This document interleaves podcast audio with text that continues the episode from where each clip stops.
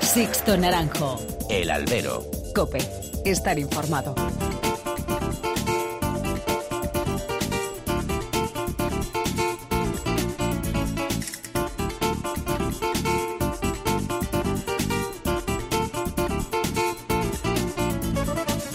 ¿Qué tal? Muy buenas y bienvenidos a esta nueva emisión del Albero, a la cita con los toros que tenéis todas las semanas aquí en cope.es. Han recibido un cordial saludo de quien nos habla de Sixto Naranjo en nombre de todo el equipo que realiza este programa.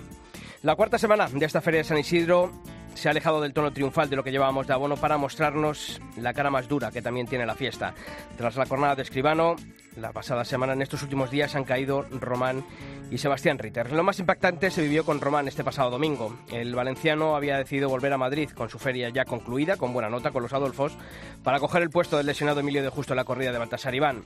Todo un gesto de Román. No sé cuántos toreros, con la feria ya cerrada y una temporada con buenas perspectivas a la vista, hubiesen echado la pata adelante para aceptar este reto. Él lo hizo y la apuesta salió cruz. Recuperado el hombre primero, ahora hay tiempo para recuperar al torero. Porque toreros como Román son ahora más que nunca necesarios en el actual escalafón. Toreros con su punto de locura cuerda, de frescura y lejano de estándares conceptuales. El valenciano encarna ese tipo de toreros que conectan con públicos y aficionados con una sinceridad apabullante. Y no me quiero olvidar tampoco de las manos mágicas del doctor García Padrós, que volvieron a obrar el milagro. Cortaron la gravísima hemorragia para poner después a Román en las manos de otro equipo médico experto en lesiones vasculares. Años y años junto a su equipo, siendo el auténtico ángel de la guarda de los toreros en Madrid. Impagable su labor. Una vez más, gracias, doctor. Comenzamos. Sixto Naranjo. El albero. Cope. Estar informado.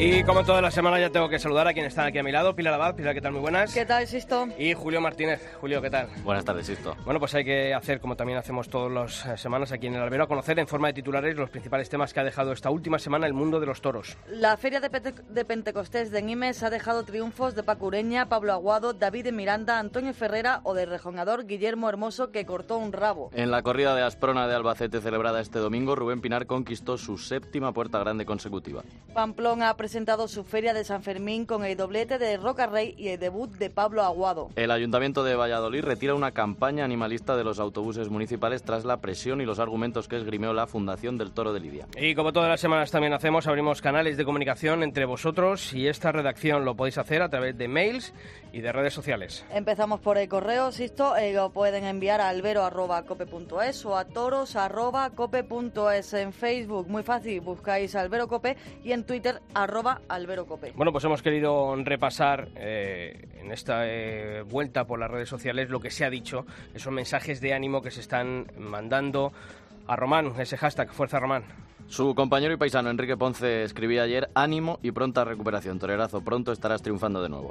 Jesús García decía que desde la ambulancia, Román, con lágrimas en los ojos de emoción, nos pidió dar las gracias a todos los que aplaudían su salida de la Plaza de Toros. Luisito, el apoderado de Emilio de Justo, que es el torero al que sustituyó Román, escribía darte las gracias por tu brindis como torero aficionado y persona, decirte que si hoy tocó cruz, no dudes que ya te va a tocar la cara más pronto que tarde por la sencilla razón de que te lo mereces. Y María Núñez comentaba, las manos del doctor García Padrós obraron una vez más el milagro. Darle las gracias siempre es poco. Pues todos esos mensajes, ese hashtag Fuerza Román, al que nos sumamos aquí, en el albero. Seguimos leyendo.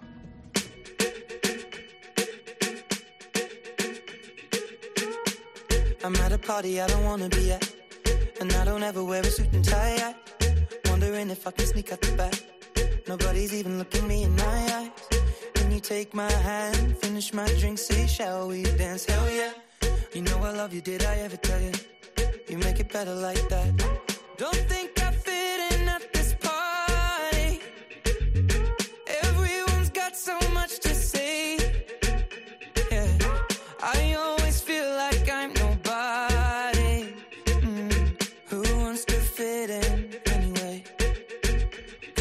Bueno, pues queremos comenzar este repaso a esta cuarta semana de la Feria de San Isidro. Yo reconociendo el estado de salud de, de Román Pilar. Sí, es fundamental, Julio. ¿no? Yo creo que lo, lo más importante, ¿no? Y, y bueno, y sobre todo desear una pronta recuperación al torero.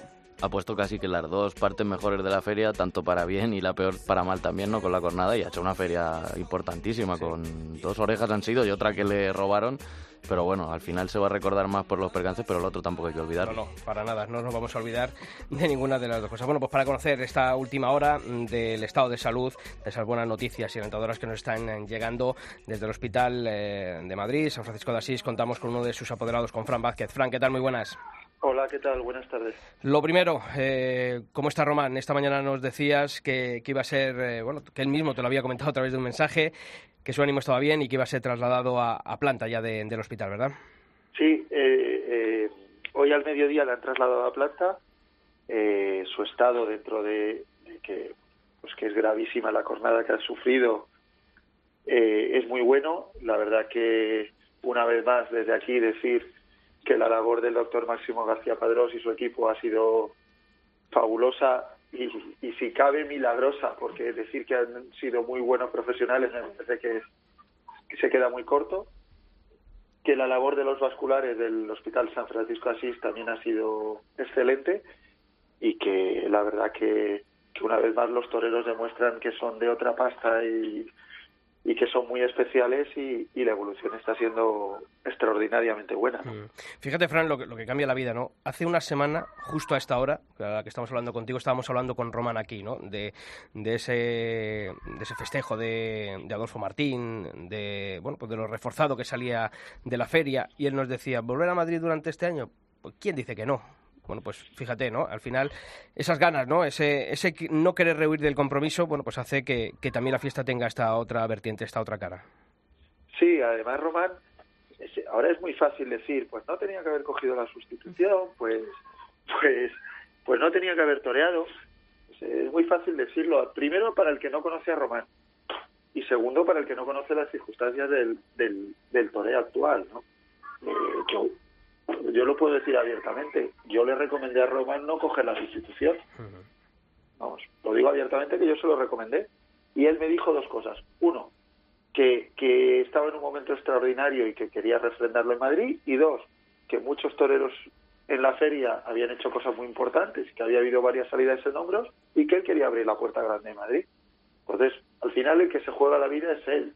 Y tú le puedes aconsejar, le puedes asesorar pero son ellos mismos los que tienen su criterio y son los que saben hasta qué punto tienen que llegar.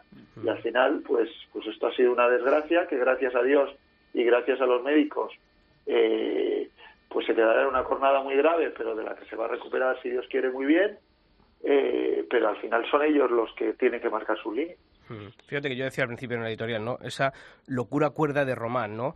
Eh, sin perder la cabeza, pero con, con, ese punto, ¿no? Esa personalidad. Además, tú le conoces bastante, porque aunque en el equipo que ahora mismo dirigís la carrera de Román han entrado otras personas, pero tú eres el que lleva con Román ya más, más años.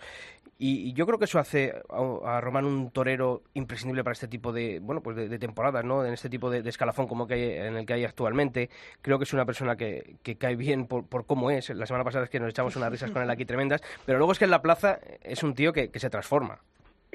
Totalmente. Eh, eh, yo, yo defino muy bien a Román así, es un loco muy cuerdo, ¿no?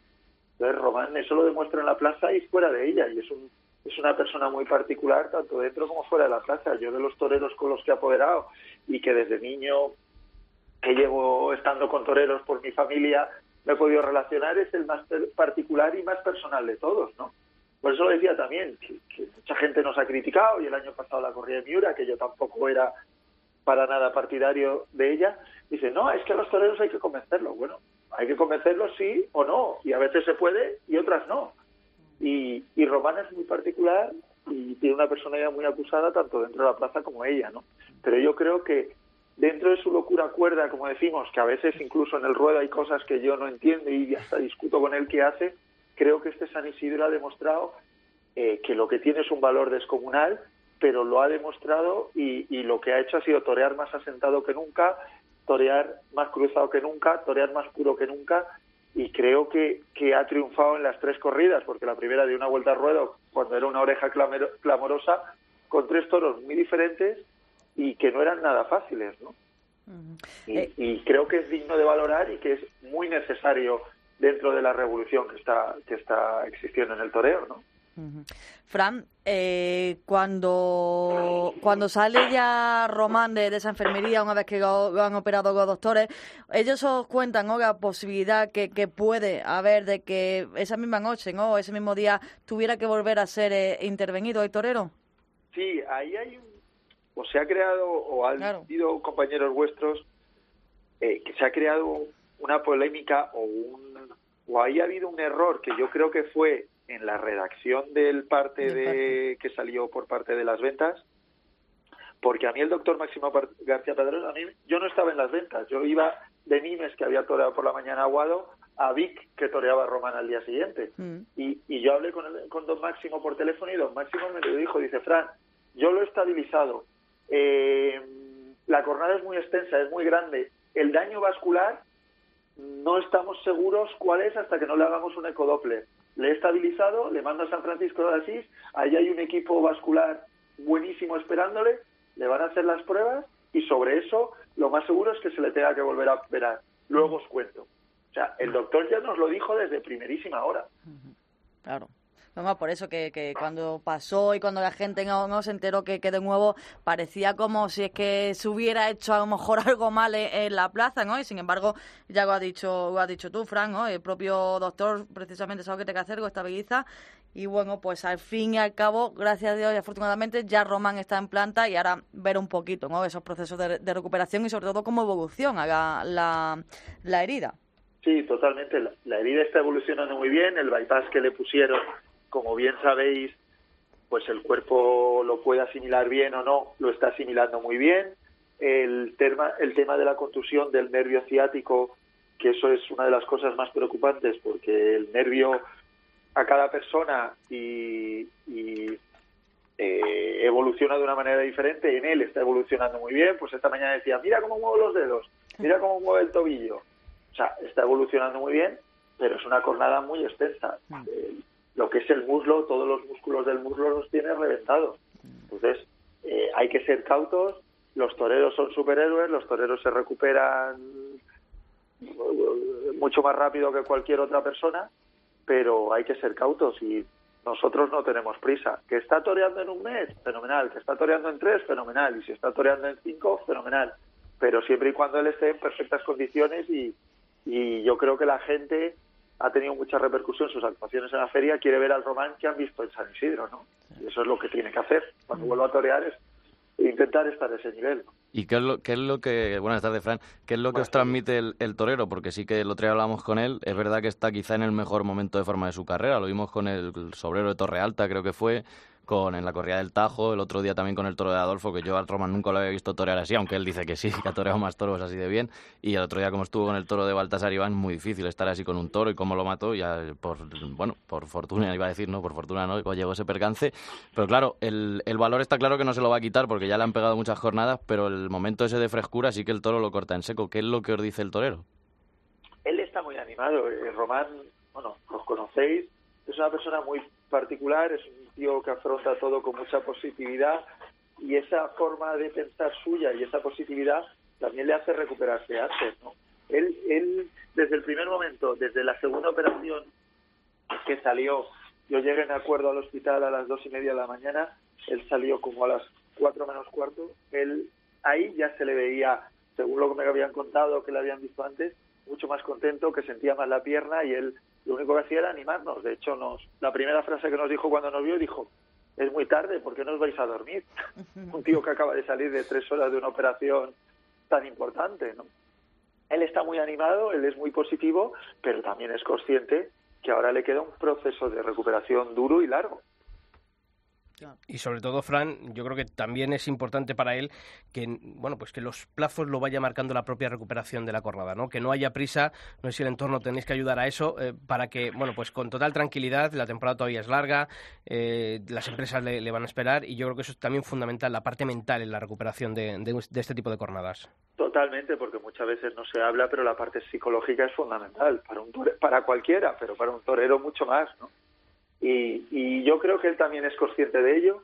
El año pasado, cuando la jornada de Sevilla reapareció en contra de, todas las opiniones de todos, y yo creo que él es consciente de que esta jornada es muy grave y que tiene que reaparecer cuando toque. Por eso he dicho que si es en un mes bien, que si es en tres bien, que si es en cinco bien, que sea cuando sea que reaparezca en perfectas condiciones. Pues Frank, muchísimas gracias por, por esta, bueno, pues este, estos minutos que has tenido aquí con nosotros en el albero, contándonos esa última hora del estado de salud y sobre todo del ánimo que, está manteniendo Román. Así que darte un fuerte abrazo a ti y también para que se lo transmitas al torero de nuestra parte, ¿de acuerdo? De vuestra parte, muchas gracias, un saludo. Pues también tenemos al otro lado del teléfono a quien eh, le recogió en sus manos en la misma enfermería de la Plaza de Toros de, las Ventas y que lo decía Fran Vázquez hace unos minutos, ¿no? Al que hay tanto y tanto que agradecer. Doctor Máximo García Padrón, ¿qué tal? Muy buenas tardes y gracias por atender la llamada de la cadena COPE.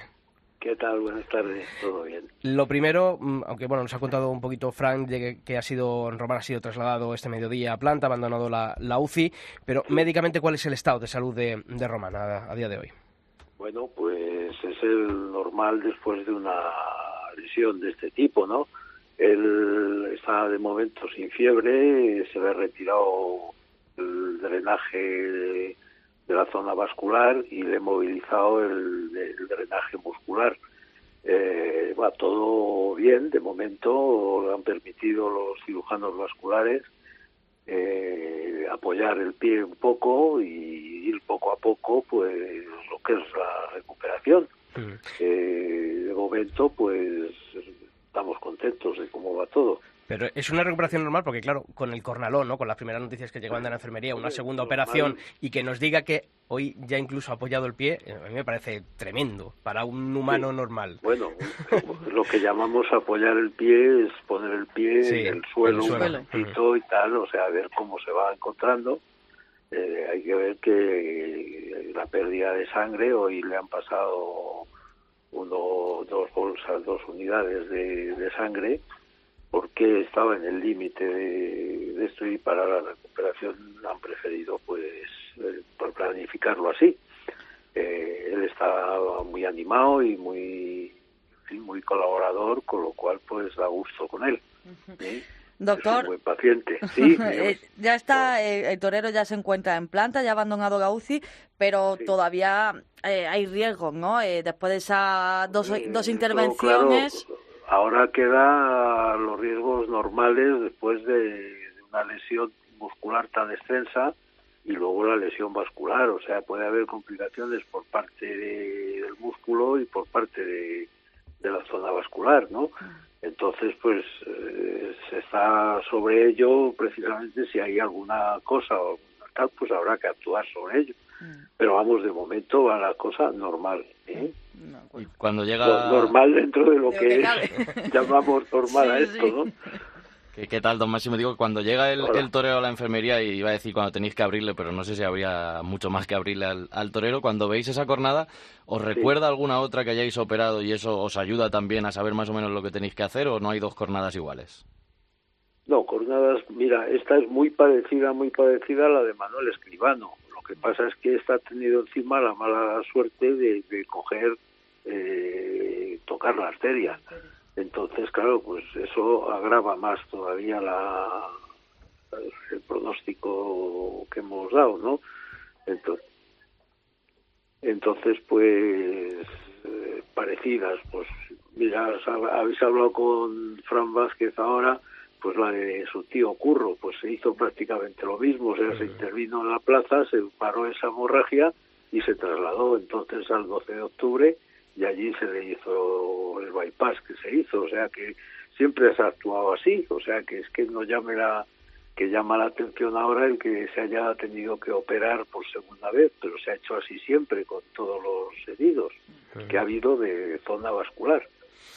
Doctor, y, y, por último, eh, aunque mm, les ha preguntado todo el mundo, bueno, pues ¿cuándo volverá a torear Román? Ah. Eso, yo comprendo que es muy complicado para un doctor el decir plazos, pero más o menos así y de, forma general, ¿podría torear esta temporada o es una temporada que podría pasar en blanco para Román? Bueno, pues mira, eso ya depende todo de la evolución de cómo vaya todo, de los de cómo pueda moverse y cómo pueda, porque ten en cuenta que este hombre ahora está con una antiagregación plaquetaria, mm. quiere decir que cualquier traumatismo, por pequeño que sea, le va a causar unos hematomas o una hemorragia más, más profusa. con lo cual no debería de torear por lo menos en dos, tres meses, no debería de intentarlo. Pero ya sabes que con los toreros pues no hay manera de, sujetarlos, ¿no? Está ya, ya, en la UBI como un león enjaulado, vamos, estaba ya que quería ya pueda moverse y todo, ¿no? Pues, doctor Máximo García Padrón, le agradecemos estos minutos que ha compartido con nosotros explicándonos perfectamente el estado de salud. De... Ah, bueno, y una última pregunta, ¿cómo está Sebastián Ritter, que, fue Pues Ritter ha pasado una noche bastante mala porque, claro, tiene una lesión que es en los músculos de la pierna, los gemelos, y entonces cada vez que intenta mover los dedos del pie, pues pues pues, pues ve las estrellas, claro, porque es natural. Eh, ha sangrado bien, el, drenaje esta mañana estaba todo bien, normal y esto, y vamos a esperar a ver cómo va evolucionando.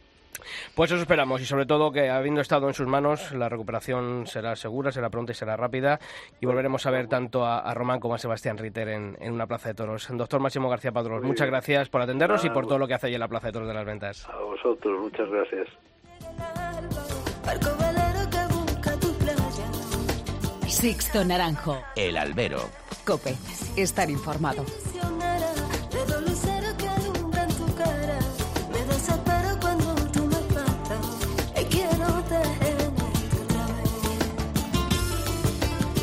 Bueno, pues tenemos que abrir ya tiempo de análisis, tiempo de tertulia de lo que ha ocurrido en esta última semana de San Isidro, la cuarta ya Julio, que te queda ya pocos días de feria. Vaya, no sé si es bueno o malo. Para la salud quizás sean buenos, pero... Me, decían estos días, el triunfador de la feria está siendo Julio. Digo, no, sé por qué... No sé yo. ¿Sabes? Bueno, pues ya nos lo contará alguno.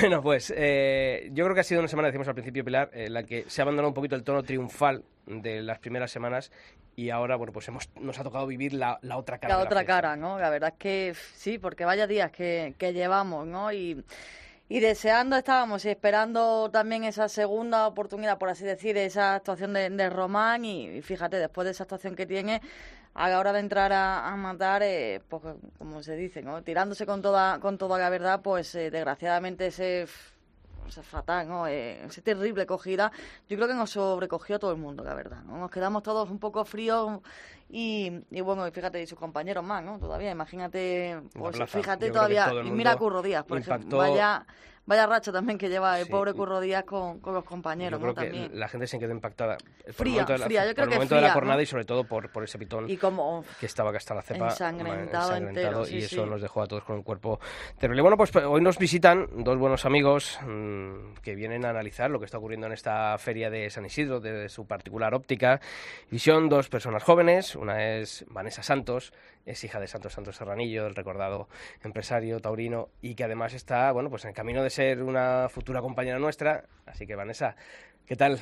Muy bien. Has terminado los exámenes que me decías, oye, déjame una semanita más que estoy terminando los exámenes. Sigo, sigo. Sí, Pero he conseguido hacer un hueco porque al final hablar de toros es lo que más nos gusta y nunca hay que decir que no. Pues muchas gracias por estar aquí. Y también nos acompaña Borja González, es eh, abonado de la grada del 6, es aficionado, tiene un blog que se llama Casti Bravura y además un perfil de Twitter bastante activo en el que, bueno, pues comenta todas las tardes todo lo que ocurre en la Feria de San Isidro. ¿Tú cómo estás llevando la feria?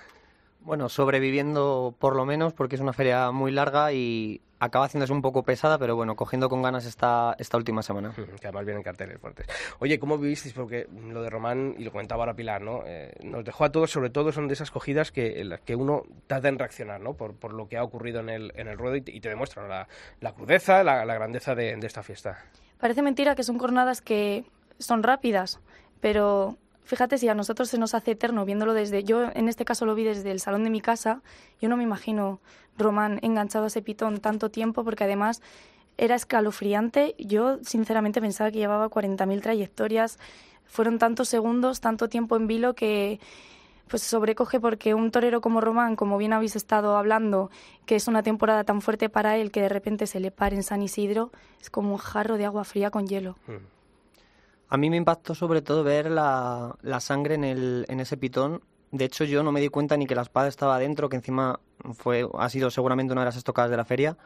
Y sobre todo me impactó ver esa sangre y, y cómo él se tapaba y miraba a sus compañeros como preguntándose qué iba a pasar, ¿no? Porque yo creo que, bueno, lo han dicho en declaraciones que entró preguntando a, los doctores prácticamente qué que, iba a pasar porque pensaba que se desangraba. Y, y sobre todo eso, el, el impacto en la gente, sobre todo el, lo callado que estuvo y luego lo, eh, la reacción de ese público tan criticado en ocasiones en esa petición de la oreja que fue más que justa, desde luego.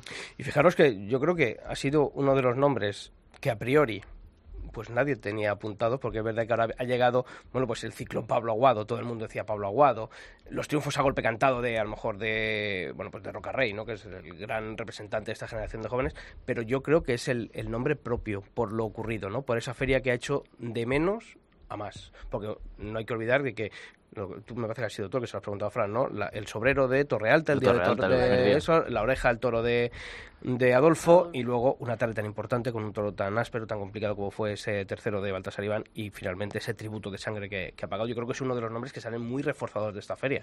Sobre todo por la apuesta que ha hecho. Se ha apuntado a la de Baltasar Iván, que el propio Pablo, por ejemplo, no lo ha hecho. Lógico, Mm. también por otra parte, es muy bien llevado, pero Román ha apostado. Román ya no solamente ha triunfado, sino que dice, estoy aquí y yo soy una figura de las antiguas que me da igual a cuál apuntarme porque voy a dar la talla. Y por eso hay que admirarle. Y tal y como está el toreo que sale Pablo Aguado, el triunfo de David de Miranda y otros toreros como Álvaro Lorenzo, José Garrido, que se están quedando ahí, cuando parecía que los jóvenes iban para arriba, llegan otros. Y Román sí que prácticamente toda su temporada dependía de Madrid, porque si no pasa nada, el sitio que antes podías tener en ciertas corridas, pues ya lo va cogiendo David de Miranda, lo va cogiendo Pablo Aguado. Y con, bueno, dos orejas, casi tres y la cornada, veremos a ver cómo sale de la cornada, porque yo pienso eso, que los toreros no pierden el valor, pero esa frescura y ese momento, una cornada así te lo, vamos, quitártelo te lo quita. Luego hay que ver cuánto tardas en, recuperarlo. Es un torero que de todas maneras les está siendo muy castigado por los toros. ¿eh? Todos los años, rara es la temporada. El año pasado también en Valencia eh, una- tuvo una fractura. Luego es es un torero que, bueno, pues por la forma que tiene el de torear, de, de entender esto, pues mm, realmente luego bueno, pues lo paga en el, en el ruedo. Sí, de hecho, bueno, en la faena de Balt- bueno, en las tres faenas yo le vi cogido en además con el primer toro suyo de Adolfo estuvo muy valiente con él y es que creo que también ha cogido ese punto mm, que gusta en Madrid de ponerse pues con la pata adelante, muy de verdad, porque eh, yo creo que es el torero que más de verdad ha toreado en esta feria desde luego. Y sobre todo eso, yo el año pasado le tenía ahí un poco ya medio olvidado, porque es verdad que parecía que estaba tocando techo, y creo que ha dado un cambio de tuerca perfecto, y, y la verdad que está en un momento que ojalá se recupere No, pronto, es porque que- está para verle. Es que hasta en Valencia, yo pensaba que lo que decías tú, eso de tocar techo, yo dije, parece que Román había tenido ahí un, Que no evolucionaba. no, no había evolucionado, ¿no? Sí, le veíamos en ese plan valiente, en ese plan muy entregado, pero la faena que le vimos, yo sobre todo, eh, al toro de Adolfo Martín, en las que dices, oye, aquí, ha habido un- una vuelta de Pero mira, fíjate, por ejemplo, decían, ¿no? comentaba Vanessa y hablaba también de, de Pablo Aguado eh, y, y de la apuesta, ¿verdad? Que ha sido una apuesta indiscutible la de, la de Román. El propio Fran Vázquez nos decía, yo le dije, no cojas esa sustitución, ¿no? Pero yo creo que... que Es que si lo piensas como, eh, como apoderado, yo también lo hubiese dicho que no. Claro, es decir, eh, eh, Madrid es una plaza difícil y todos lo sabemos, ¿no? Eh, y has dejado a Madrid con ese buen sabor de boca, más encima ante un toro de, de Adolfo Martín. Se lo preguntamos también en su ocasión a, a Pablo Aguado, ¿no? Porque cuando todavía no se sabía qué iba a pasar, qué, qué iba a ocurrir con, con Antonio Ferrera, pues eh, todos teníamos también ese nombre, ¿no? Y, y yo creo que, que Pablo Aguado nos dijo que, que, no, lo- que no la cogería, ¿no? Hombre, si has dado ese petar... Es muy difícil, ¿no? Y es muy difícil tanto ponerse a pie de apoderado como de torero. Me imagino que, claro, como torero, las ansias de, de querer demostrar más, oye, yo me he ido con una oreja, pero quiero, ¿no? Como decía Frank, yo quiero cortar las dos orejas, quiero mi puerta grande, pero también, eh, por otro lado, yo creo que también hay que ser un poco cauto, ¿no? Igual, que a veces que pedimos a un novillero, que pedimos, oye, cual- que el novillero tiene que llegar a Madrid ya con un poco de rodaje, yo creo que también los toreros hay que intentar un poquito frenar ese ansia, que, que es bueno, ¿no?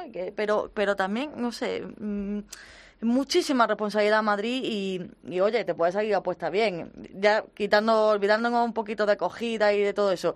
Pero ¿qué hubiera pasado si esa tarde, ¿no? Román, por ejemplo, no, no hubiera tenido ese percance, pero tampoco... Sí, pero son no que hubiera la, que la salido apuesta, bien, que la ¿no? apuesta Eh, yo creo que al final eso, el, el ser una apuesta no, no te hace el de mérito si no tienes una tarde. Bueno, al final tú has dado el paso Sí, al pero frente. quieras que no, ya, ya, no, de mérito no, por favor, para nada, ¿no? Pero que, que quieras que no, también... Es un riesgo. Claro, No, y, la, y la seguridad que se le ve ahora mismo delante del toro. Yo creo que él estaba tan seguro que dijo, pues para adelante y, y a reventar Madrid. Y yo entiendo el apoderado. O sea, vamos a, como, No, afici- dos como que aficionado, como aficionado yo, yo alabo eh, la decisión de, de Román de decir, oye, allá voy yo. Porque claro. para el aficionado es, Sí. joder, es un gusto, ¿no? Que uno de los toreros que sale reforzado de esta feria después de la de Adolfo, que diga, oye, encima la de Baltasar Iván, que no estamos hablando de una ganadería que va a ser fácil. Oye, ahora también me pongo en la piel del, del apoderado y dice, joder, yo a un tío que ha estado como ha estado ya las tardes anteriores le voy a forzar a esto. No, no, no. Entonces, oye, ahí está también lo bonito de, de esto, ¿no? El, el que haya un torero que diga, oye, por encima de estrategias está el momento. Y fuera parte de las estrategias, al final estamos predispuestos al sino y sí que tiene que haber en la cuadrilla, y eso es lo bonito, que haya una persona que más o menos intente tenerte los pies en la tierra y al final esa mezcla de entre las dos cosas de la locura de los toreros y tanto la cordura de los apoderados como de toda la cuadrilla que lógicamente son los que le están pues ayudando durante toda la temporada hagan lo que son ahora pues las figuras del toreo que para mí los jóvenes como bien decías son casi todos. Ya están pisando esos lugares. Y por eso tiene que haber de todo. Tiene que haber la persona que le tranquilice la que le dé ese pasito y bueno ya sabemos cómo son todos tienen que estar locos para ponerse delante de las fieras que se ponen Y cogía tres tardes seguidas, porque era Sí. Nimes, Madrid y Vic, Vic. Y no precisamente con Juan Pedro, por eso que al final siempre... Fíjate, En, en Vic la que se pierde es la de Pedraza La de que tampoco eran tres caramelitos, es decir, voy a. Bueno, coger Nimes era. Jandilla, pero bueno. Sí, sí, bueno. pero yo creo que, que es el momento. Eh, oye, Ritter, otro torero al que le pega muchísimo a los toros. Eso lo decía Julio. Digo, cuando ayer fui a archivar la fotografía de- del festejo de ayer, de la acogida, digo, es que las tres, cuatro que tengo de Ritter en Madrid son todas de cogida. Es un torero que, fijaros que ayer, además, creo que ayer fue otro torero al que habíamos visto más torpe técnicamente. Ayer yo vi a un Ritter que había evolucionado también, más asentado, no, no con ese punto también de hacer cortar distancias como tenía otros años. Yo ayer vi a un tío que, que también ha tenido esa evolución. La pena fue que luego en el quite del, del cuarto le, le cogió, pero yo vi a un Ritter distinto ayer. Sí, eh, yo, vamos, a mí me recuerda mucho a la carrera que está siguiendo ahora Juan Leal también, que parece que van a tarde por Cornada. Es cierto que, que se ponen donde se ponen, pero eh, he visto esa evolución. Creo que eh, tuvo la alternativa muy temprana, también es verdad. Y, y en este par de años que ha estado en Madrid creo que ha evolucionado y además con, con hierros bastante duros. Me parece que fue que tuvo la de Saltillo, partido de resina el año pasado. El Saltillo, sí. Y bueno, pues estuvo ahí hecho un tío y creo que fue muy inoportuna la acogida que tuvo, que tuvo el ayer. Yo creo que también, sobre todo por, por eso, porque era un torero al que ayer, le- no sé, eh, cuando terminó la primera de sus faenas, por WhatsApp con los amigos decíamos, oye, qué ganas de volver a verle en el quinto, oye, este no es el Ritter de, otras veces. Pero, bueno, pues ahí estaba el cuarto para en, ese quite que también son decisiones. Y además, yo viendo la, corrida y le pega tres, se queda pensando, y hablabas tú, Vanessa, del sino, ¿no? De, también de, de momentos, de decisiones que toma uno en la cara del toro, ¿no? Y por un momento pensé, va a rematar pero quiso dar la cuarta. Y en esa cuarta es cuando tropieza y bueno, pues al final el destino... Sí, el destino, fíjate que al final Roman por lo menos pudo cuadrar la faena y fue entrando a matar y esto ha sido en un quite, que ni siquiera ha tenido oportunidad de lidiar su segundo toro. Pero son decisiones que hay que tomar y claro, luego depende cada animal. Luego escuchaba las declaraciones de Eugenio y decía, es que este toro no estaba de quites. Y sí, sí. Mm. Y sí, sí que estaba. Si es que hasta que no, no lo pruebas no, no vas a saber qué va a ocurrir. Incluso cuántos toros han descubierto en quites que parecían Exacto, que no. O sea que- exacto.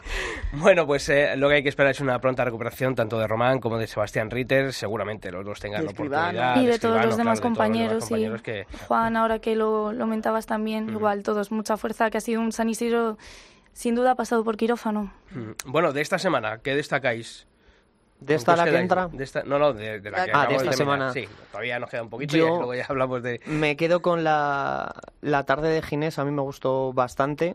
Creo que fue acertada, muy polémica la, la decisión de no darle esa segunda oreja para la puerta grande, pero creo que es un torero que cambia radicalmente cuando viene a Madrid. Eh, su final primero creo que le faltó a ese toro un poco de motor para a lo mejor llegar a, a los tendidos de Madrid, que piden un toro un poco más encastado, tuvo muchísima clase. Y en ese sexto creo que hizo, he leído mucha prensa que ha puesto, se ha puesto más de parte del toro que, de- que del torero. Yo creo que ese toro le hizo, le hizo Ginés eh, entero. Sí es verdad que si llega a meter la espada la primera, creo que la petición hubiera sido aún mayor y creo que se la hubieran concedido. Pero tengo muchas ganas de volver a ver a, a Ginés en Madrid. Eso. Y por otra parte, eh, la tarde, creo, de López Simón el, el miércoles, no, el jueves, Jueves día 6, con el puerto de San que Lorenzo. estuvo ahí, ahí con el toro de- del puerto de San Lorenzo. Y bueno, preguntaros también qué os pareció esa suerte al entrar a matar, que tan discutida está siendo esta semana. Mira, no, fíjate, eh, estabais hablando de López Simón, yo no sé, eh, yo además ese día... Eh, Nos estuvimos quedamos mirándonos en la plaza como diciendo en la que- plaza, pero ya antes de, de- de entrar a matar, de la suerte, ¿no? Es que no sé, este año se ha puesto ¿no? de moda la bergatinga, la mangatinga y hay que hacer eso pase lo que pase, ¿no? Y hay que apostar. Yo creo que el toro ya le, venía avisando, ¿no? Durante la faena. Y yo creo que, que a lo mejor, para mí, ¿eh? Yo voy a... alargó algo en sí la faena. Después, evidentemente, eh, tú mm, te pones a hacer la- las bergatingas, creo que fue en este caso, Sí, ¿no? Ajustadas, ceñidas... mm, es que estabas viendo que el toro ya te había avisado, ¿no? Se lleva ese volteretón y bueno, después, mira, es que mm, sinceramente lo vi en la plaza, lo he vuelto a ver en vídeo. Es que no sé qué le pasó por la cabeza, porque eh, vale que a lo mejor están diciendo, estaba mermado de facultades, y no digo yo claro que no, evidentemente, además se llevó una fuerte voltereta y un una paliza tremenda. Pero es que no logro entender a día de hoy, eh, no lo logro entender, porque si una, si os- otras veces lo hemos visto, ¿no? Un- Una persona que está mermada de facultades después de recibir una paliza, entra a matar y tú lo ves yo, un poco. yo lo he vuelto a ver pero muchas veces no lo sé, y yo no no, lo entiendo. yo no entiendo lo que quiere hacer porque Yo tampoco. ni es una suerte decir, bueno, pues de las cuando tienes la muleta y te encunas y dices, No, no. bueno, allá voy. No fue eso. Yo... No fue un volapiel decir, doy el toque abajo, cruzo, hago la cruz. Tampoco fue eso. Y tampoco. Es que, es Es que no, es que no, contra es que no el entiendo. Pero, Extraño, muy pero extraño. fue extraño y a la vez a mí me parecía hasta un poco patético porque quedó mm, la sensación a todo el mundo de decir qué ha querido hacer y qué no ha querido hacer. Porque Pero es que nos quedamos todos sin claro, saber. y lo hizo dos veces, pues si lo hace solo claro. una Claro, vez. dice, bueno, es una- un punto de... Sí, luego lo reafirmo. Yo la única explicación que quería encontrarle es que las otras veces haciendo este tipo de cosas le ha salido muy bien. Al final ha conseguido los triunfos que, que ha tenido y que le ha hecho estar donde está. Y claro, es lo que hablábamos, que si lo hubiese hecho una vez al entrar a matar, y bueno, pues pueden ser cosas de que yo que sé, se le haya resbala- resbalado la muleta, cualquier historia, cualquier. Pero no, es que ocurrió dos veces seguidas. Entonces es cuando al aficionado nos dejó un poco alerta y, y- y con ganas de análisis y de. Claro, el ser humano al final siempre queremos buscar explicaciones donde no las No hay. las hay. Y eso es lo que ocurre. A mí me dejó alerta el toro Garavito primero. Otro numeral ordinal de, ordinario de... El pasado fue Cuba 2. Cuba 2 y esta y vez este año Garavito primero. Yo los dos toros... O sea, si yo fuese torero, yo querría que me tocasen esos toros. Y por desgracia, López Simón, Suele tener buena suerte el, enésimo toro que se le va. Y si analizas las puertas grandes de López Simón en Madrid, yo le llamo colleja, en plan despectivo. Todas hay cogida. Todas hay cogida. Y todas las cogidas, no voy a decir que se las deje pegar, pero son evitables. Y es que la de la espada, él notaba como el fervor de la plaza después de la cogida, otra vez la Bernardina, que podía cortar dos orejas, que no eran dos orejas, porque con ese toro no era ni de ovación, y lo siento, pero... Y yo creo que quiso hacer algo muy raro, tirarse a matar así tan despacio y dejándose caer, en la encunándose, y al final Yo, falló. y Fijaros que no, no sé qué le pasa a López Simón en Madrid, pero ojo, yo tampoco lo he visto tan mal como le quieres ver tú. No, no mal, pero pues, con ese toro delante... Pero o sea, tampoco estuvo, yo fíjate, yo creo que una oreja hubiese cortado. Al lo natural, pero, cortado. pero, o sea, una tanda de natural es extraordinario, Y, y pero... ahí es un torero que a mí mm, muchas veces dices tú, pues igual, ¿no? Es de los que parece que está no acabado, pero que dices, bueno, pues está en una cuesta Este abajo. año está mejor que otros años. Sí, sí, por eso, que al principio cuando Eso iba a sí. llegar San Isidro, que decías, ¿dónde va a Trestarte López Simón? No- Sí, pero eh, venía de salir a hombros en Valencia, en Zaragoza. Sí, pero bueno, bien. pero la imagen que había dejado tampoco era. Sí, En sí. Valencia, bueno, pues fue una faena muy, muy valenciana, ¿no? Venga, ponle tracas, ponle fuegos artificiales y salimos a hombros todos, ¿no? Pero eh, no, a mí no, no me terminó de convencer la actuación en Valencia. Yo pensaba, digo, "Uf, se va a hacer larga la feria. Y luego al final no sé qué tiene en Madrid, que recupera el pulso siempre todos los años. Yo es que sigo preguntándome cómo puede tener cinco puertas grandes en Madrid. Sí, bueno, eso es- Con perdón, pero es que ahora te preguntas que cuál recuerdas de todas ellas y... Sí, pero bueno, pero, pero ahí, oye... Ah, no, no, y todo el mérito del mundo, pero, pero que es verdad que yo el otro día ya, eh, en su primera tarde, pensé, se cortó una oreja al primero, eh, se dio ese arrimón terrible que no, mm, sin sentido, en tablas del 6, con un toro manso que estaba rajadísimo. Y de hecho la gente, es que yo no entiendo por qué acabamos de, de valorar ese arrimón sin sentido, porque lo que estamos buscando parece que es que le coja, le coja al toro y le premiemos con una oreja. Entonces yo creo que ese es el, Es un poco lo que decía Pilar, ¿eh? O sea, el, el- el final, hay veces que, o decir, no sé qué lo decía también de evitable, ¿no? Lo de Julio. Eh, creo que hay momentos que son evitables ese tipo de... Sobre todo Sí, porque, porque cuando uno se pega un arrimón para torear, yo lo veo bien, pero cuando se pega un arrimón por pegarte el arrimón... Es que con ese Pero, toro, eh, con ese- claro, con pero ese además, toro no si ya, que... si ya lo ha dicho, yo creo que también, si él hubiera entrado a matar eh, y hubiera rematado a lo mejor la faena de otra manera, yo también pienso que se hubiera a lo mejor llevado una oreja. Pero claro, eh, eh, si de, de repente ahora te expones pero más que nada sabiendo que el toro ya te venía buscando. Sí, un arrimón hay que dárselo a ese toro que se te queda parado y no puedes sacarle más pases que y no hacer otra cosa que un arrimón y que sea un poco espectacular la faena y por lo menos que en Madrid no te piten y digan, no, es que has venido aquí, has matado al toro y te has ido. Pues por lo menos me he jugado el tipo, pero no era, el- no era ese toro, no era el caso. Pero es que es yo creo la afición la que tiene que parar ese premio por revolcón, porque parece que lo que estamos es eh, aumentando el hecho de que se arrimen para... pa- yo, yo veo un arrimón perfecto cuando el toro tiene su motor y tú te pones ahí en mitad de los dos pitones y te los pasas por los muslos, pero ese arrimón con ese toro que no tenía faena ninguna, que lo único que estás buscando es, creo yo, la voltereta para mm, que la gente se avive un poco, que sí, sí. una estocada y oreja. Yo, Entonces, bueno, a, a mí yo, partiendo de que no me gusta el arrimón, ni, ni con el toro más arrancado ni con el más parado, pero sí que es verdad que le encuentro una justificación más que cuando el toro tiene movilidad, que ahí veo otros toreros, como por ejemplo has dicho tú, Juan Leán, que, que parece que tiene Sí, la obsesión de, de ahí encimismo para- al- a la segunda tanda. A mí me gusta eh, poco por lo que decía Vanessa, o sea, al toro que ya ha, ha disminuido esas revoluciones que tenía al principio, pero que todavía le queda algo y que sabes que, bueno, que a lo mejor en esa distancia, pero dentro de un concepto, de una estructura que tenga la faena, ¿no? A un toro venido a menos, bueno, pues aunque todavía tiene su movilidad, pero le acorto las distancias para intentar exprimirle esas últimas viajes. Y eso, pero, ejemplo- pero eso no lo vimos, eso no, no era el caso del otro día de... No era el caso del otro día. Yo cambiaría mil veces un arrimón por el final de faena que hizo Ginés Marín Claro. por doblándose. Claro. Eso, es una maravilla, eso es toreo antiguo añejo, eso es Sí, de los pero del sabor. cada cual tiene su concepto, no le Sí, por supuesto. a Pero no, a pero no es eso, pero pero- tampoco es eso, porque tampoco puedo decir, bueno, es que yo, mi concepto nada más que me permite el, el hacer bernardinas y manoletinas. No, yo creo que la variedad, eso no es cuestión de estilo, es cuestión un poco también de, Pero sí que de hay dar, de dar conceptos- variedad, Julio, a, a tu toreo. Pero yo creo que sí que hay conceptos limitados, o si no limitados, muy encasillados, porque siempre que lo hablamos, por Eso sí, ejemplo, para encasillados ser sí, buen compro. aficionado hay que decir que el Fandi es muy malo, que Ponce torea con el Oye, pico y que cuidado, y ¿eh? que el Julipe- Y parece Vamos que hay que decir eso, pero mm, para nada, yo no pienso eso. Pero al Fandi no le puedes pedir ciertas cosas porque tiene su concepto y es el que es. Y es que no hay otra. Igual que Curro Díaz tiene ese toreo que comentábamos antes, que no le puedes pedir que se pegue una Sí, pero o se también, meta en pero, los pero, terrenos. hombre, tú concepto, concepto. pero también sabes si a un toro que tengo que iniciar la faena por arriba o sea, tengo que iniciar Sí. por abajo y si un toro a mitad, ya a final de faena, eh, me, no me va a lucir mal, ¿no? Pero lo, lo puedo rematar por abajo o le puedo hacer, eh, no sé, otro tipo, pero es que decirme cuántas faenas llevamos este San Isidro Bueno, que ¿cuántos se han años? terminado, ¿Cuántos años? bueno, ya, ¿Cuántos pero- años? Sí, ¿cuántos lleva años? una que se han receta. terminado todas las faenas con manoletinas bernardinas, que dice, no hay otra cosa, ya para Al terminar final, la faena no hay otra cosa, ¿no? No es una falta de concepto, sino de inteligencia, yo creo, y de el- ver el toro según sale por la puerta. Yo soy muy poquitos que consiguen ver la faena lo que tiene cada como toro. dice también eh, Borja, que sí, que al final a lo mejor el torero también busca un poquito, ¿no? Al final de faena, oye, voy aquí Hay a dar este toque de material, ¿no? atención. Hombre, es que está comprobado también que Tema- llama la atención mucho más unas manoletinas ajustadas que a lo mejor pase por abajo, sí, vale. a nosotros nos gusta menos, pero es cierto que muchas orejas este, este año de hecho se han cortado por un final explosivo, mm, por manoletinas o bernardinas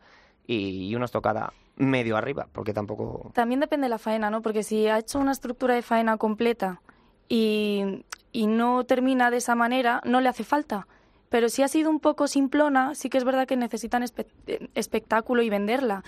Entonces, claro, al final va a ser los finales de faena que son, según haya ido la faena anteriormente y cómo lo quiero vender, Sí, ¿no? no, desafortunadamente muchas veces es lo que pasa, ¿no? Que nadie se acuerda del principio de la mitad de la Claro. faena y que todo se circunscribe a, a cómo termina y cómo, no, y cómo se remata. Oye, otro nombre propio, Antonio Ferrera, una feria de, de más a menos. Bueno, yo es que sigo todavía dándole vueltas a ese sábado, porque la verdad que fue una locura lo que yo sigo pensando cómo, cómo estructuró esa faena de, a su primer toro, porque me acuerdo que estaba ya con amigos en la grada y decíamos, pero ¿qué está haciendo? De repente le daba tres naturales, uno buenísimo, otro un poco ahí más despegadete, eh, le daba el de pecho, se iba, venía... iba. eh, fue una locura, yo creo que fue muy, muy, muy distinto. Es cierto que, que gustó mucho en la plaza y para mí estuvo muy superior aún en el, en el cuarto toro. A mí me gustó más en el cuarto, que es verdad que toreó más para, para mi gusto. Y bueno, eh, le esperábamos, si es verdad, la semana siguiente con a ver qué iba a pasar y se desinfló un poquillo, ¿no? Yo estoy feliz porque estamos todo el día quejándonos de que todos los toreros son iguales, que los que salen de las escuelas al final son copias. Y llega Ferrera con este aire de frescura y, esa personalidad. Y además que estamos los aficionados un poco sensibles esperándoles después del percance. Y mm, al final es como que nos ha intentado pues poner a todos de acuerdo y como devolvernos esa moneda. Estábamos preocupados y dice bueno pues aquí estoy yo y esto es lo que os voy a regalar y me encantó sinceramente. Se me le, encanta la variedad. Se le amontonó un poco la feria. Yo creo que de tres tardes en cinco días Sobre y todo dos, dos- seguidas. dos seguidas. Dos porque seguidas. el toro zambombo de Alcurrucén, ese mansito encastado, no se lo quiso sacar afuera, no sé por qué, se lo quedó ahí y luego mm, lo comentábamos, ¿no? Salió más la versión Ferrari antigua que la versión Ferrera que nos gusta y yo creo que ese toro te daba para más, dentro de que ha sido el único toro de Alcurrucén en la feria que y no terminó Ferrera de... pero- o sea, quiso, yo creo que quiso repetir, quiso emular lo que pasó el otro día rápidamente, con, como dices tú, de una forma impostada y, y hay veces que no puedes hacer eso, que tienes que ser Ferrera, del Ferrera que ha matado Vitorinos y a Adolfos y si te Sí, quieres yo poner ahí- tan ahí bonito... yo eché en esa faena fa- eché, eh, eché en falta un poquito más de mando, ¿no? Sí, sí, de mando, que ahí un poquito más ligero a un toro que te pedía que había que reducirle la, la- la velocidad de la embestida, ¿no? Y, y no, no era un toro de acompañar, era un toro de, de poder, de poderle. Oye, hab- habéis hablado de toros, eh, habéis hablado de a- la clase del tercero, del primero del lote de, de Gines Marín, de la corrida de, de Garci Grande. Has hablado tú del toro Dudosito primero de Garavito primero Garavito, de- primero, perdón, de, del puerto, de. San Lorenzo. ¿Con cuál os quedáis vosotros? De toda la feria, de lo No, que de llevamos. este- esta Ah, semana, de de esta esta semana. Uf, complicado, ¿eh? Yo es que de esta semana... Muy complicado. Eh, sobre todo porque, de hecho, creo que ha sido la semana que más eh, presentación ahí un poco irregular ha tenido. La de García Grande creo que era una corrida impresentable para Madrid, desde el primero al último, aparte de estar remendada una ganadería con tantísimas, con tantísimas corridas eh, al año.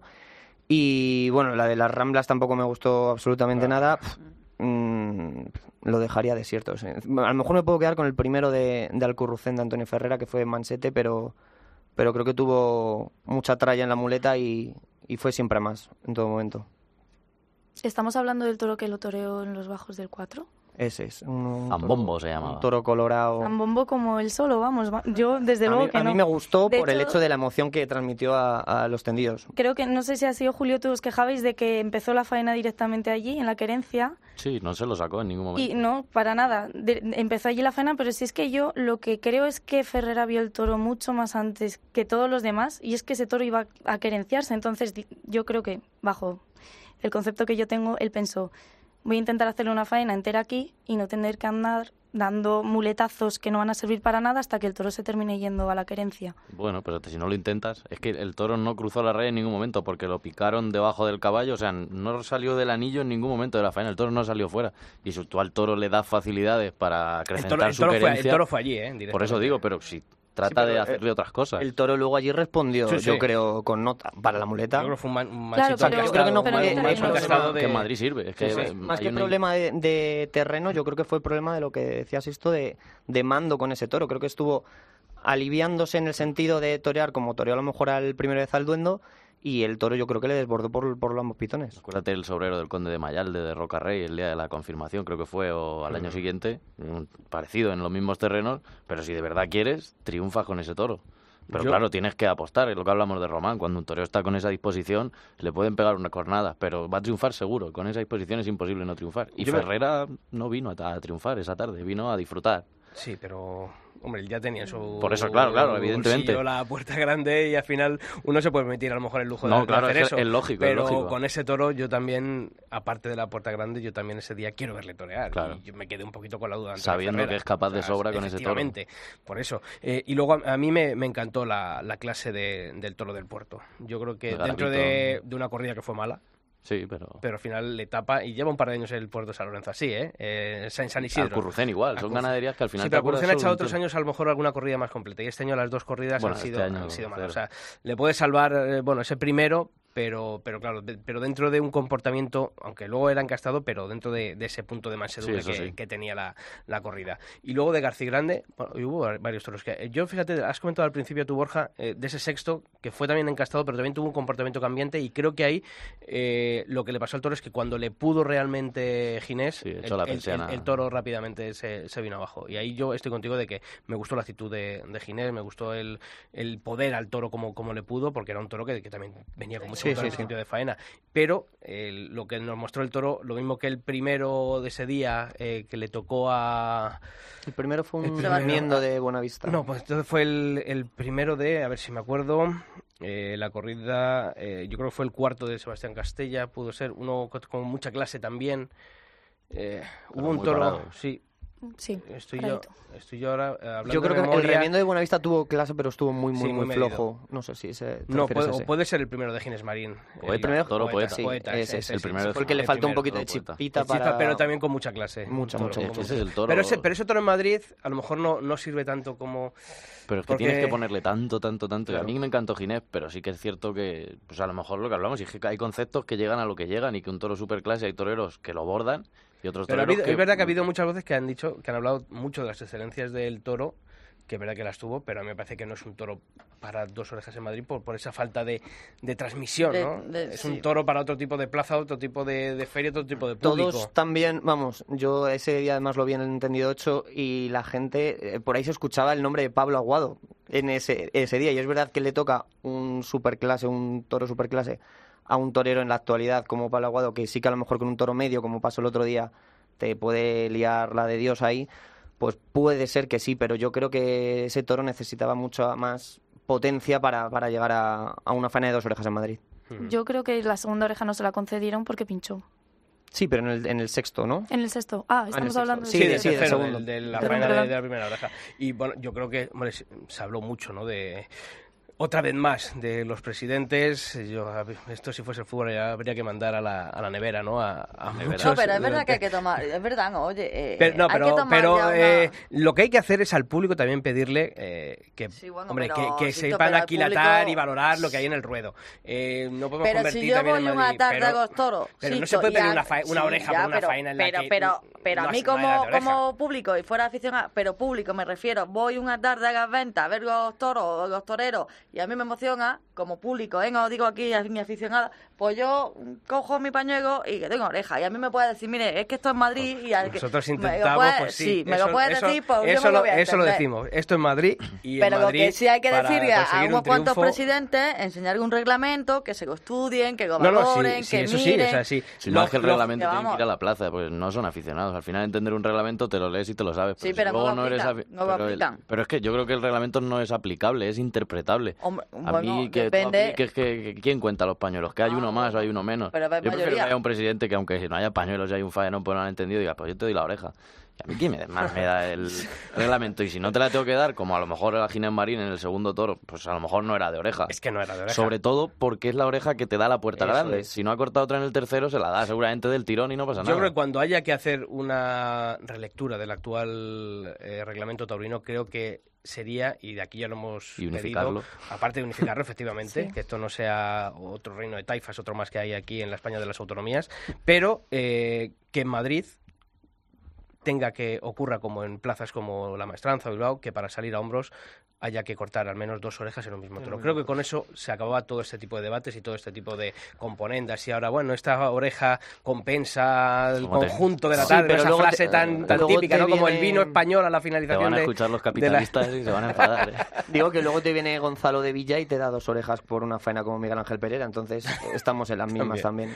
Al final lo que hace falta es rigor en el palco y, y- y sobre todo ser aficionado, más allá de... Es eso. del Pero yo soy partidario de desorejar a un toro para salir por la puerta. Yo no digo tres, como también hay, hay gente que me dice, no, tres No, con orejas. dos, no, con que una faena de dos orejas, Una, una faena de, creo que es triunfo de dos orejas, yo creo que, yo creo que Hace poco también. salía con esto de las fotos de los toreros que los revientan en las puertas grandes y salía una de Gillo que en una tarde, no sé qué año era, que salió a hombros con una, con una oreja y lo sacaron a hombros y no hace tanto, porque dices, en los años 30, claro, les daban también las criadillas y las patas de los toros, pero hace cosa de 30, 40 años ya sacaban a los toreros con una oreja si de verdad habían estado bien. Yo lo Fíjate, comentaba con sí. Carmelo con la faena de Antonio Ferrera que no le da las dos orejas. Le decía, me dice, si es que tal y como ha estado es para bajar y sacarlo a hombros. Luego cortó otras dos, pero si no... Nosotros, sin haber vivido eso, sí que se echan falta que al final no protestes al presidente porque no se le han cocido las orejas. Coge al torero y sácalo a hombros, porque si tú estás de acuerdo que el Ya, pero, tenía que pero salir ¿cuál es el problema que hay ahora, Que Vanessa? Que la gente pide la oreja, no se la dan y la gente se va, no le sacan ni al claro. ni hay vuelta al Hace ruedo. falta esa raza de que la gente salga al ruedo y diga, no, pues te sacamos. Aunque el presidente no quiera, al final nosotros somos los que te tenemos que conceder parece las que la cosas. gente lo que va es para decir al día siguiente en el bar, en el desayuno, es- ayer vi salir a hombros, aquí, no sé, pero vi salir a uno a hombros. Yo siempre lo digo, que a lo mejor ese- al día siguiente en el bar tienen al lado a Roca Rey o a Pablo Aguado y, Y no, no saben quién son. Y no tienen ni idea quién son. Y al día anterior estaban llorando y como locos. por- Bueno, última semana de feria, queda bueno, pues este martes una corrida de tinte turista como es la de Valdellán, el jueves también la de la de Cuadri, vuelve Fuenteimbro después de la corrida del 15 de, de, de, mayo, del día de San Isidro, y luego están, bueno, esas tres corridas que están fuera del abono, pero dentro de la feria, como son la beneficencia, la cultura y la prensa. Vuelve Pablo Aguado, vuelve el Juli. Eh, por cierto, ¿sois partidarios? El Rey también vuelve. El Rey. Me susto, Hombre, ¿qué día torea? Digo, no le veo. Y Carmen Calvo. la- Pero que, que Así bien. bien, también el cultura. 16. Hay que decirlo también, ¿no? Que, que O el 15, ¿no? Viene el 15. El 15 Viene será la de la Calvo. cultura, ¿no? Sí, sí, sí. sí. Eh, una primera, eh, ¿Sois partidarios de la fórmula mixta para la corrida de beneficencia? Yo, cero. Cero. Se ha hecho muchos años. Sí, históricamente yo la Voy beneficencia. repasando, digo, es que, por ejemplo, la última gran beneficencia de José Tomás es con Pablo Hermoso de Pablo. Mendoza, con Rincón y con Avellán. O sea, que, que siempre había... Y, Pues la- abrían y- y sobre todo en la, y- en la beneficencia era costumbre que la corrida de beneficencia hubiese un rejoneador abriendo, ¿no? En su época don Álvaro Domecq, o sea, que siempre ha habido esa... Pero yo creo que ahora se ha perdido un poquito el, el pulso a, a esa fórmula, ¿no? Yo- Me imagino que será para agradar a todo tipo de públicos. Al final la beneficencia es pues algo del pueblo y, y que intentan que, acceda a todo el público, tanto el que le gustan los rejones como el que le gusta más el toreo a pie. Pero claro, a mí me gusta muchísimo más el toreo a pie. Por eso digo no.